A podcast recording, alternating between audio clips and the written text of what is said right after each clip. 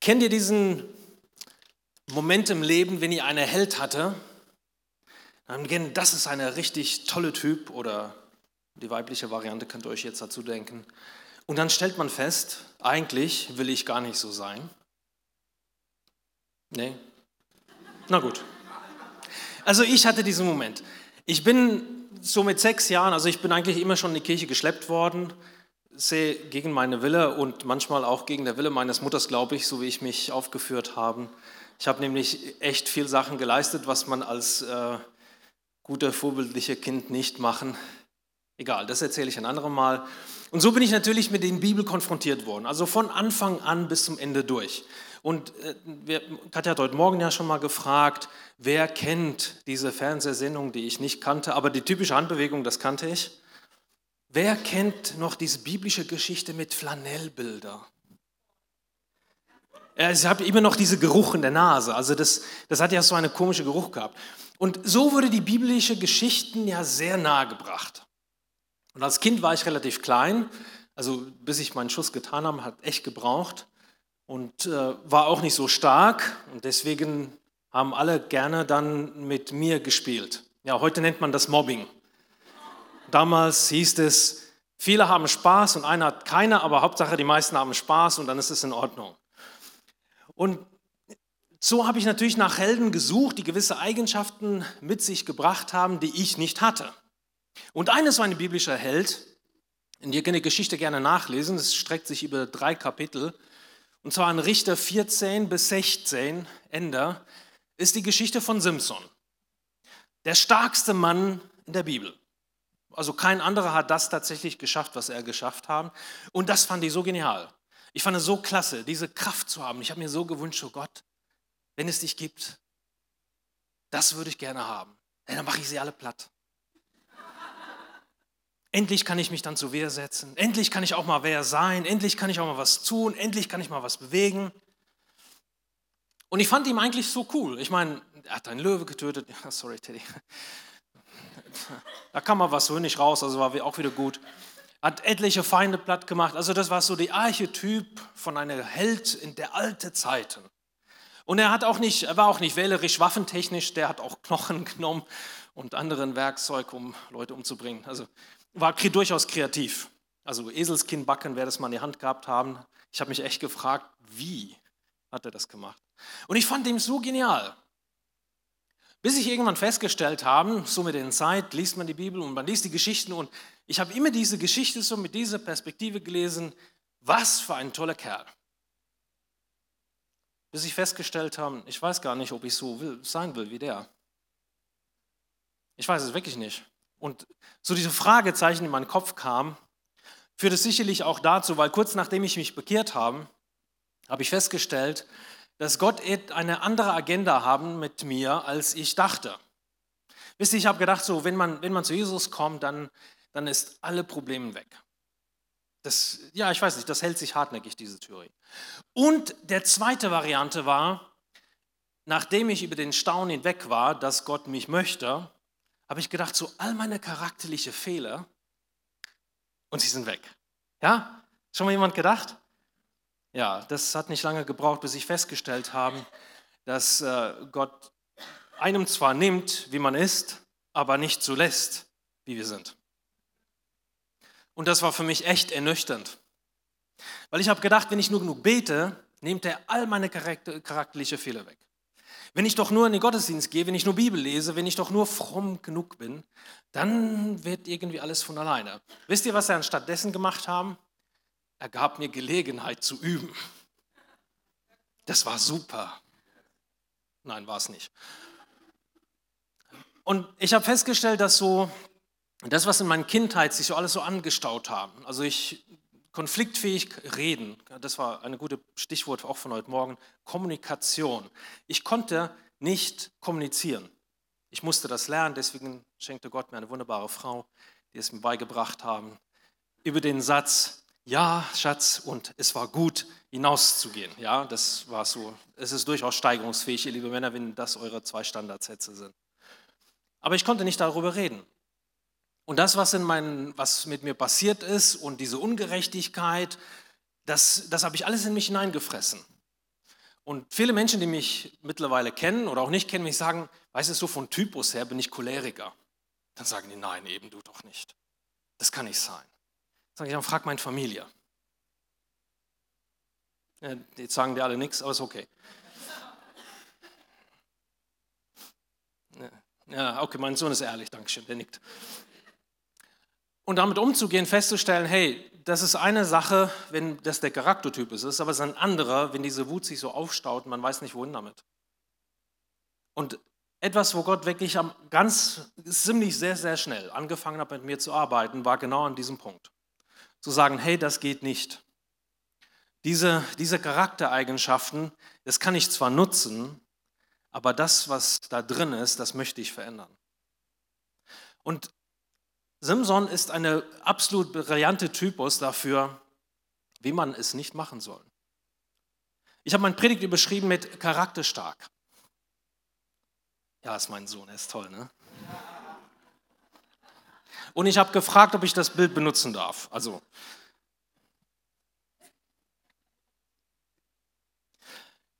Warum fand ich Simpson so genial? Weil Gott einen irre Plan mit seinem Leben hatte. Also bevor er geboren wurde, über ihm prophezeit, dass er ein Retter sein wird, dass er eine besondere Begabung bekommt. Gott hat vorgegeben, wie er zu leben hat, einen besonderen Lebensstil pflegen sollte. Wir erinnern uns meistens nur an die langen Haaren. Wir denken dann so an eine Mischung aus Arnold Schwarzenegger und Dude. Ja, ihr wisst, wer der Dude, the Dude. Ihr kennt ihn nicht? Doch, ein, zwei, alles klar. Also, ne, das ist so, das war so Sam Simpson, also groß und stark mit richtig vielen Muckis und langer Haaren. Und das war aber ein Zeichen. Als Nazaräer sollte er eine ganz spezifische Lebensart leben. Sollte Gott geweiht sein. Dürfte kein Alkohol zu sich nehmen. Sollte sich reinhalten, nur gewisse Speise essen.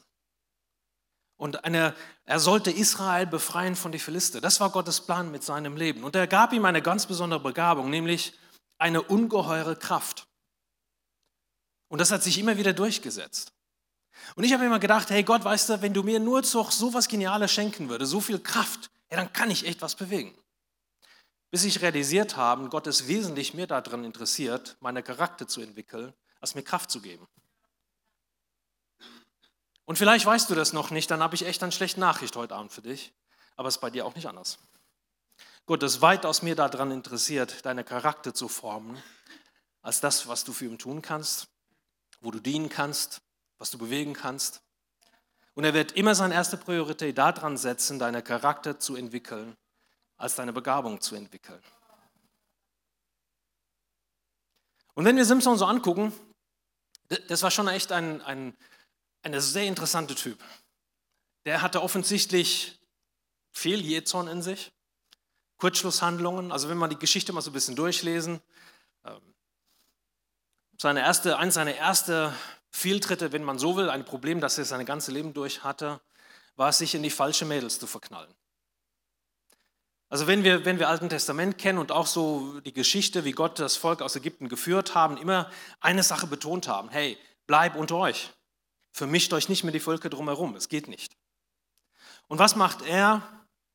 Er sieht ein Mädchen auf der anderen Seite. Eine Philister-Mädchen. Und dann drängt er richtig seine Eltern da drauf und sagt, hey, ich habe jemand gefunden. Und die Eltern freuen sich erstmal, denken, ja, endlich kommt er aus dem Haus. Schön. Und dann sagt er, es ist eine Philister-Mädchen. Und sein Vater nur ganz trocken, hast du keine bei uns gefunden? Nein, sie ist recht in meiner Auge. Die will ich haben, unbedingt. Und dann dachte er, ach, so eine Hochzeit, da kann man, es kostet ja auch was. Also wer geheiratet haben, der weiß das. Und je nach Kulturkreis kostet es auch ein bisschen mehr. Ich kann ja vielleicht so einen netten Nebeneffekt machen, so bei den Hochzeit kann ich auch noch was verdienen. Ja? Also hat, hat eine gute Idee. Und er gab den ganzen Hochzeitsgästen, das muss ich euch vorstellen, ich lade euch alle zu einer Hochzeit ein. Ja? Und dann stelle ich euch vor eine Rätsel. Wenn ihr es schafft, den Rätsel zu beantworten, kriegt ihr was von mir. Wenn ihr es nicht schafft, kriege ich was von euch. Das ist ein cooler Deal, oder? Nun, eine, ganz, eine ganze Anzug. Jetzt stellt euch mal vor, ähm, Männer oder Frauen, egal, ihr geht zu das teuerste Geschäft, die ihr kennt, und kleidet euch einmal komplett ein. Ist was, oder? Ja. Das hat er gemacht. weil sie natürlich nicht die Rätselslösung finden konnte, bedrängten sie seine zukünftige Frau und sagten, hey, wir bringen dich und deine Familie um, wenn du uns nicht den Antwort gibst. Und aus Angst drängte sie dann Simson und sagt, hey, du musst mir das unbedingt sagen. Er sagt es ihr und sie sagt es natürlich weiter. Und so kam das, dass er plötzlich in deren Schuld steht. Wie löst er das Problem? Ganz einfach. Er brachte einfach ein paar hundert Leute um, klaute in die Klamotten und schenkte das weiter. Na, habe ich gedacht, also ob das so immer die ideale Problemlösung ist, das weiß ich nicht. Aber da brachte er noch was mehr, weil er so zornig war über diese Situation, verließ er am Hochzeitstag seine eigene Hochzeit und ging zurück in sein Vatershaus. Also da kommt echt Fragen auf, oder? Ich weiß nicht, also ich meine, es gibt ja diese Hochzeiten auch äh, 27 Dresses, das ist ja so eine ältere Variante. Ja, ist ein schöner Film, ich weiß. Oder die Braut, die sich nicht traut, wer das gesehen haben. Ja, von so kurz bevor sie Ja sagen, rennt sie dann weg. Ja, war er das, der weggerannt ist. Und später wollte er dann doch noch was von ihr haben, so zwei, drei, vier, fünf Wochen später, könnt ihr euch das vorstellen? Und hat sich dann darüber geärgert, dass seine Nicht-Schwiegervater sie dann weitervergeben hat. Das ist nach dem Motto, wir haben eine Hochzeit, hier sind Hochzeitsgäste, hier ist Party, naja, der, der Bräutigam fehlt, aber den können wir ersetzen. Also charakterlich würde ich sagen, da habe ich echt viele, viele Fragezeichen. Er hatte zwar eine unglaubliche Gabe von Gott, aber sein Charakter war nicht mit dieser Gabe übereinbringbar. Und ich glaube, eine starke, eine starke oder starke Gaben brauchen einen starken Charakter.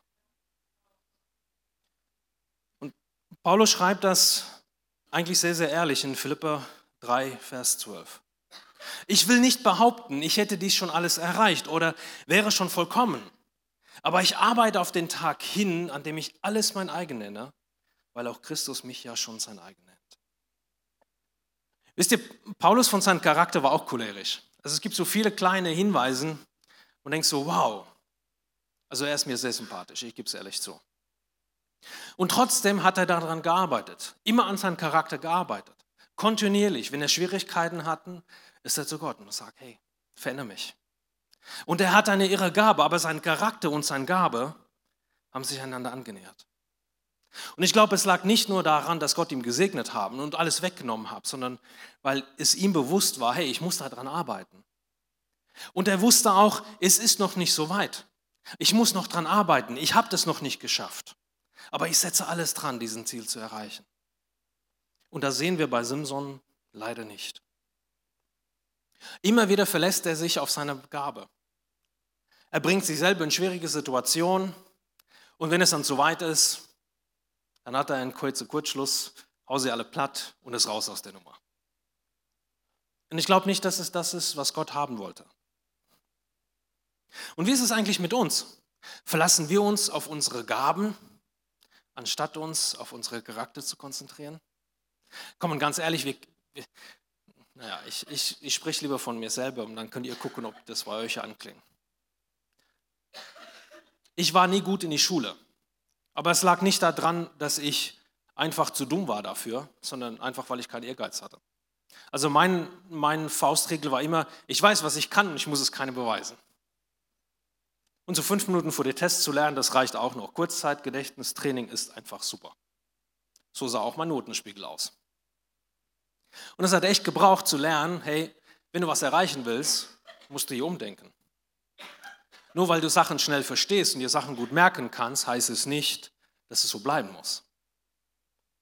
Sondern wenn du wirklich was verinnerlichen willst, musst du einen ganz anderen Ansatz daran setzen. Dich nicht auf deine Gabe zu verlassen, sondern an deinen Charakter zu arbeiten, ist total wichtig. Wie, kann, wie können wir das machen? Weißt du, es gibt so drei Punkte, da glaube ich, da, da kannst du wirklich dran arbeiten. Die erste ist, übernehme Verantwortung.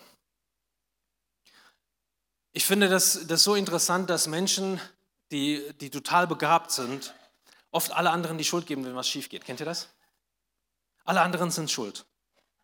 Und so habe ich auch festgestellt, so in meinem Leben, also wenn ich mal so eine nette Ausraster hatte, ja, das liegt in meiner Kindheit. Wenn mein Vater nicht, dann wäre alles. Wenn, nicht, wenn ich nicht im Internat wäre, gewesen wäre, dann wäre alles besser gewesen.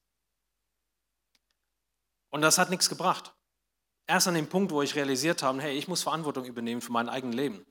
Für das, was ich denke, für das, was ich tue. Dann kann Gott auch anfangen zu arbeiten. Erst wenn wir diese Einsicht haben, kommt Gott auch mit dem Spiel und sagt, hey, ich helfe dir gern dabei. Aber vorher, weißt du nicht, es bringt nichts, alle anderen die Schuld zu geben.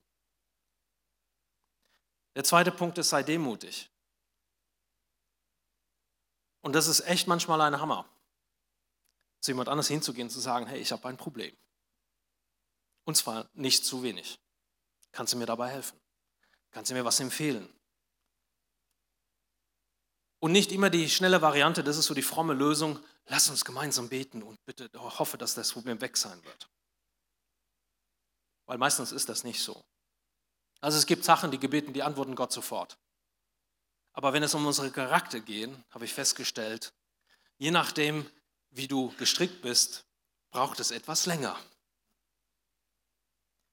Mein Name, wer sich darüber wundern, eben ist hebräisch für Stein. Und manchmal denke ich auch, Herr, Lehm wäre angenehmer. Weißt du, Lehm kann man formen, Stein muss man hauen. Es tut echt weh. Aber manchmal ist der Name Programm.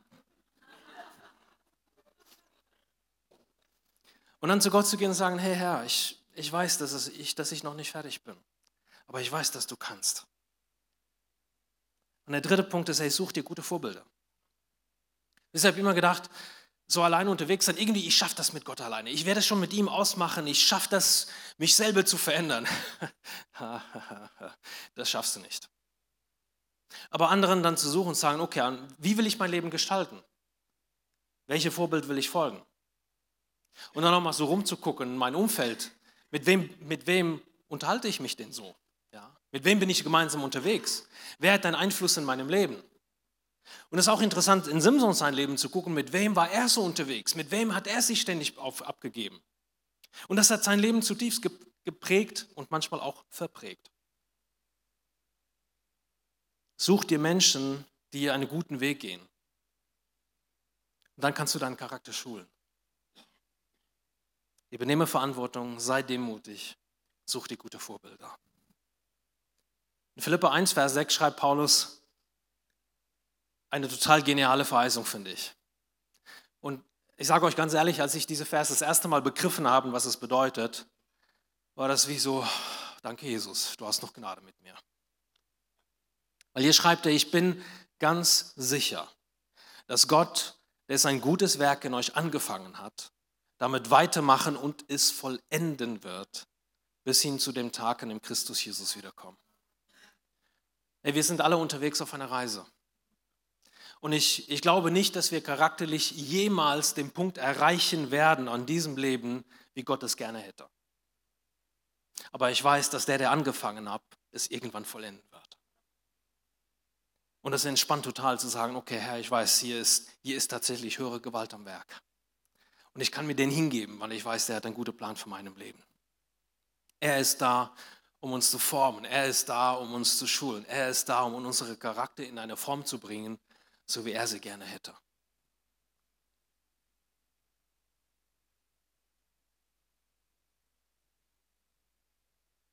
Ein dritter Punkt ist, kompromisslos zu sein.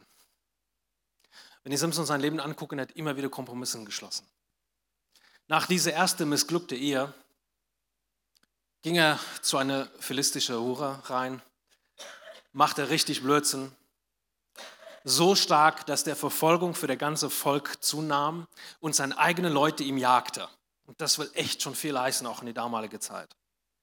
Und er flieht in irgendeine Schlucht, bis die ihn finden und ihn damit konfrontieren und er alles klar, liefere mich aus, ich weiß, es ist besser.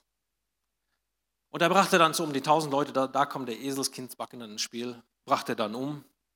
Und eigentlich, wisst ihr, jedes Mal, wenn ich die Geschichte lese, denke ich so, hey, hast du das jetzt endlich kapiert? Und dann bringt er echt was Neues. Und dann kam Delia ins Spiel. Wieder eine philistische Frau.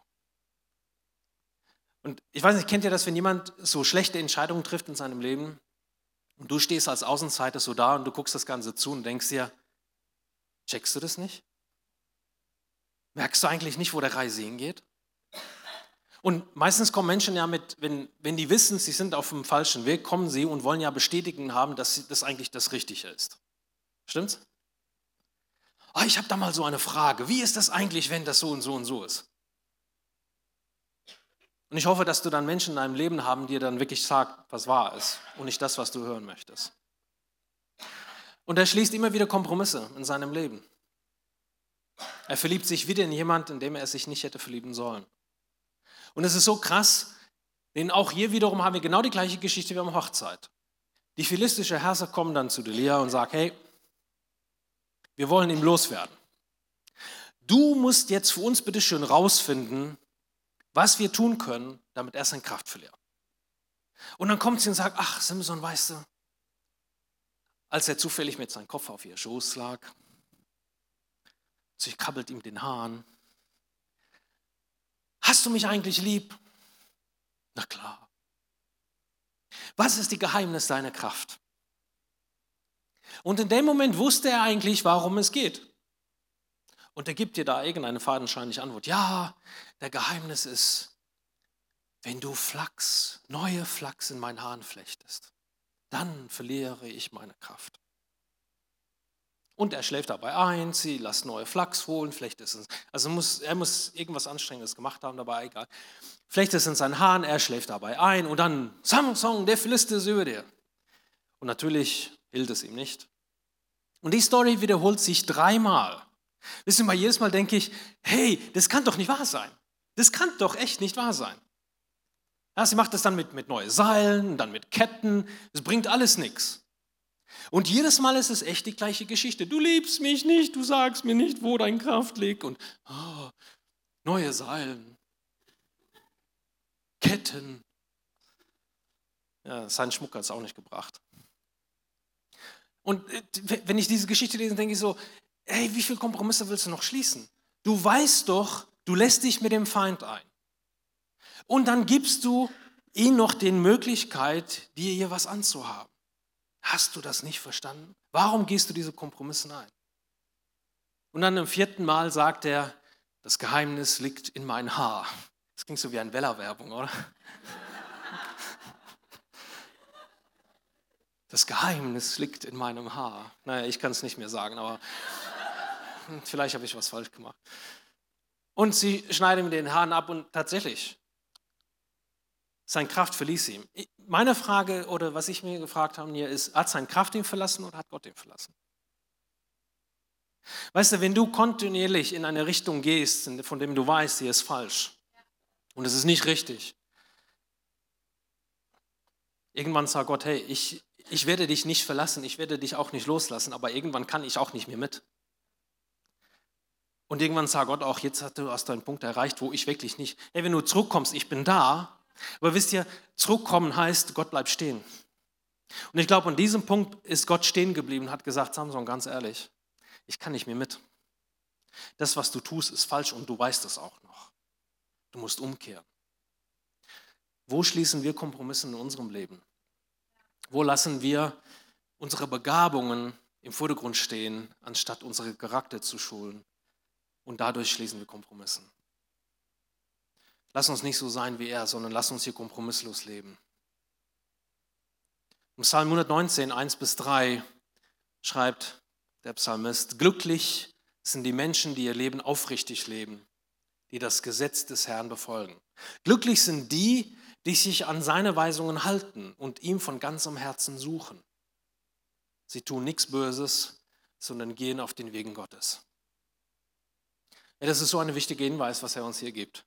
Glücklich sind die, die sich an Gottes Wort halten. Glücklich sind die, die den richtigen Weg gehen. Glücklich sind die, die sich nicht auf Kompromisse einlässt. Wenn man, Menschen mir manchmal fragen, eben sagen wir auch so auf der Arbeit, wie kannst du eigentlich an die Bibel glauben? Sag ich du, ich habe eine ganz einfache Sache. Es ist, nicht, es ist schonungslos ehrlich. Wisst ihr, es ist, es ist nicht zensiert. Und wenn ich so diese Geschichte von Samsung lese, denke ich, ey, ganz ehrlich, es ist schlechte Werbung. Es ist ganz schlechte Werbung, weil hier ist jemand, den hat Gott ausgepickt vor seiner Geburt, hat ihn mit einer besonderen Begabung ausgestattet und er baut ein blödsinnige Sache nach dem anderen.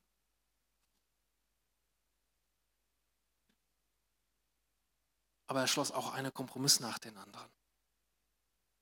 Wisst ihr, Gott hat nicht gesagt, geh zu die Philister. Gott hat nicht gesagt, verlieb dich in den, den. Gott hat nicht gesagt, verrät deine Geheimnisse.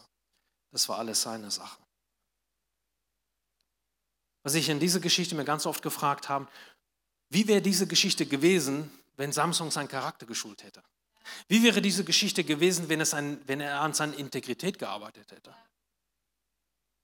Hätte er dann nur 20 Jahre regiert? Und das ist in, in der ganze Richterbuch ist es, ist es so eine elendliche Geschichte. Eigentlich, es poppt jemand auf, der errettet das Volk, das Volk schreit Juhu, er stirbt oder verschwindet von Bildfläche und dann passiert das Ganze wieder von vorne.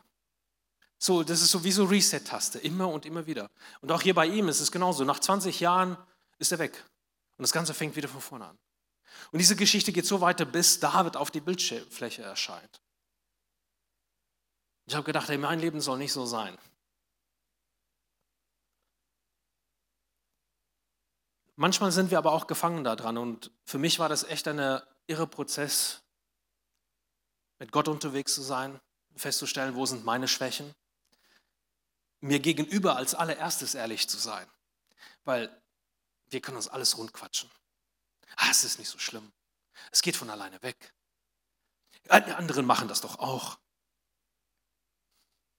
Aber dann irgendwann zu sagen, nein, ich möchte nicht zu enden.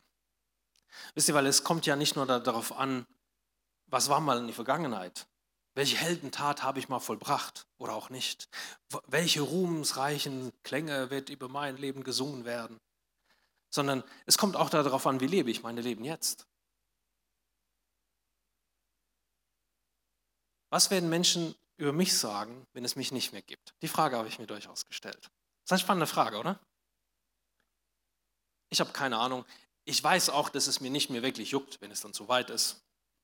Dann bin ich in eine bessere Welt. Aber das ist trotzdem eine interessante Frage. Und ich habe mich auch gefragt, wenn, wenn es wahr ist, dass Gott mir daran interessiert ist, meinen Charakter zu schulen, als mir Begabungen zu geben, wie kann ich das denn eigentlich machen? Weil letztendlich kann ich für meine Umstände nichts. Und manchmal habe ich mich wirklich so gefühlt, ich bin so ein Opfer meiner Umstände. Und wenn ich dann so die Bibel gelesen habe und in diese Wissen, ey, so wie ich bin, findet Gott das nicht okay, aber ich kann nichts dran ändern. Das ist ein Spannungsfeld gewesen. Und da irgendwie rauszukommen, das war echt ein Fragezeichen, die ich hatte in meinem Leben. Und auch Gott gefragt habe, Herr, wie, wie, wie schaffe ich das?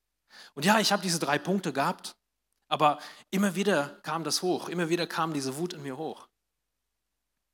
Und dann habe ich ein sehr gefährliches Gebet entdeckt. Und ich weiß nicht, wie viel Mut du hast. Ich habe es so mal überschrieben mit Lebe gefährlich. Wer, wer meine Kindheit kennt oder wer darum wissen, wisst, dass ich echt viel bescheuerte, bekloppte Sachen gemacht habe. Also ich habe sehr gefährlich gelebt. Dass ich hier bin, ist mehr als ein Wunder. Aber dieses Gebet toppt eigentlich so ziemlich alles, glaube ich, was es gibt. Hier betet David nämlich eine sehr gefährliche Gebet. David, der eine sehr ähnliche Leben oder Lebensabschnitte hatte wie Simson, finde ich, gibt große Parallelen. Mit einem riesen Unterschied. David hat immer an seinem Charakter gearbeitet. Er war immer wieder bedacht darauf, nicht zu vergessen, wer ihn begabt hat. Nämlich, dass es von Gott kam und dass es nicht ihm gehörte. Und selbst wenn er der größte Schwachsinn verzapft haben und er hat auch echt ein paar Hammer hat er sich geleistet, ist er immer wieder hin zu Gott. Und ich finde dieses Gebet fasst er so genial zusammen. Ihr sagt, erforsche mich Gott und erkenne mein Herz. Prüfe mich und erkenne meine Gedanken. Zeige mir, wenn ich auf den falschen Wege gehe und führe mich den Weg zum ewigen Leben. Wenn ich zu Gott komme und sage, ja, Du weißt, wie es in mir aussieht. Dir kann ich nichts verheimlichen, dir kann ich nichts verstecken.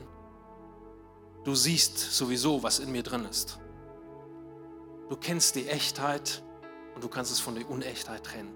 Du siehst nicht die Masken, die ich aufgestellt habe, in meinem Leben aufgebaut habe, um zu funktionieren, um so zu tun, als ob, sondern du siehst wirklich, was da drunter ist.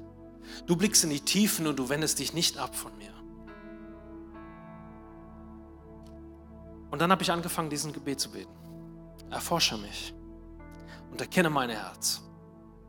Und wisst ihr, was mir, was mir wirklich manchmal Angst machen ist, wenn ich, die ich mir selber nicht richtig gut kennen können, schon Angst vor mich selber haben, für das, was in meinem Herz ist, was sieht Gott denn alles in mir, wenn er schonungslos reinblicken kann?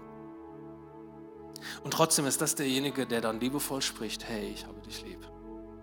Das ist derjenige, der sagt, die gute Werk, die ich angefangen habe, die werde ich vollenden. Und da denke ich so, wow, was für eine geniale Gott dienen wir. Weißt du, wir können zu Gott kommen und sagen, Herr, das zeig mir meine Schwächen. Zeig mir, wo ich ansetzen kann. Und manchmal haben wir blinde Flecken und wollen das nicht wahrhaben, aber der Herr, der dich geschaffen hat, kennt dich in- und auswendig. Weißt du, wenn er, wenn er uns anblickt, sieht er nicht die Schwächen, sondern er sieht das, was werden kann. Seine Perspektive ist ein gänzlich anderer. Wenn wir Menschen angucken und sie kennenlernen, dann sind wir meistens auf die viele fokussiert. Oh, das können sie schlecht, das können sie nicht. Diese Charakterfehler haben die, das können sie nicht gut machen. Aber wenn Gott Menschen anguckt, guckt er Menschen ganz anders an.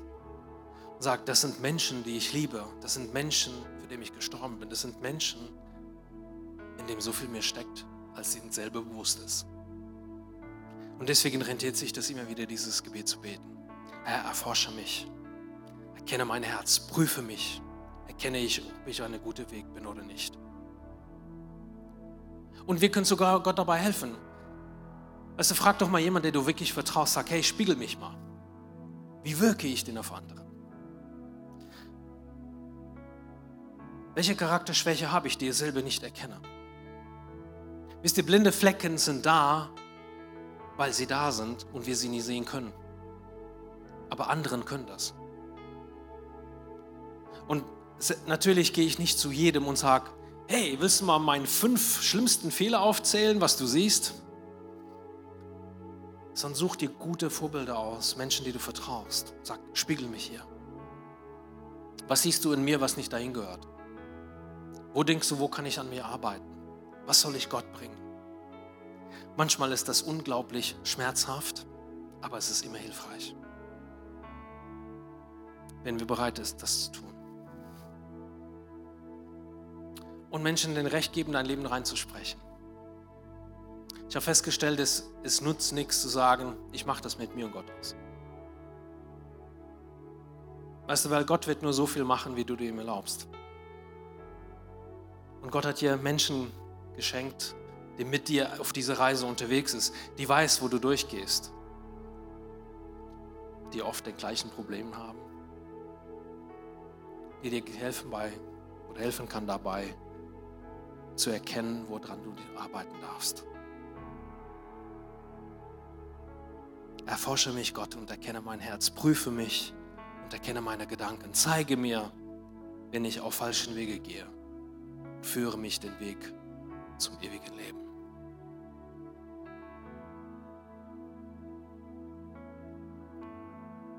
An seinem Charakter zu arbeiten wird immer ein Kampf sein, aber es ist eine, der sich rentiert. Und anstatt eine Begabung zu suchen oder hinterher zu jagen, kann ich dir nur raten, hey, lass arbeite an deinem Charakter und lass Gott an deinem Charakter arbeiten. Amen.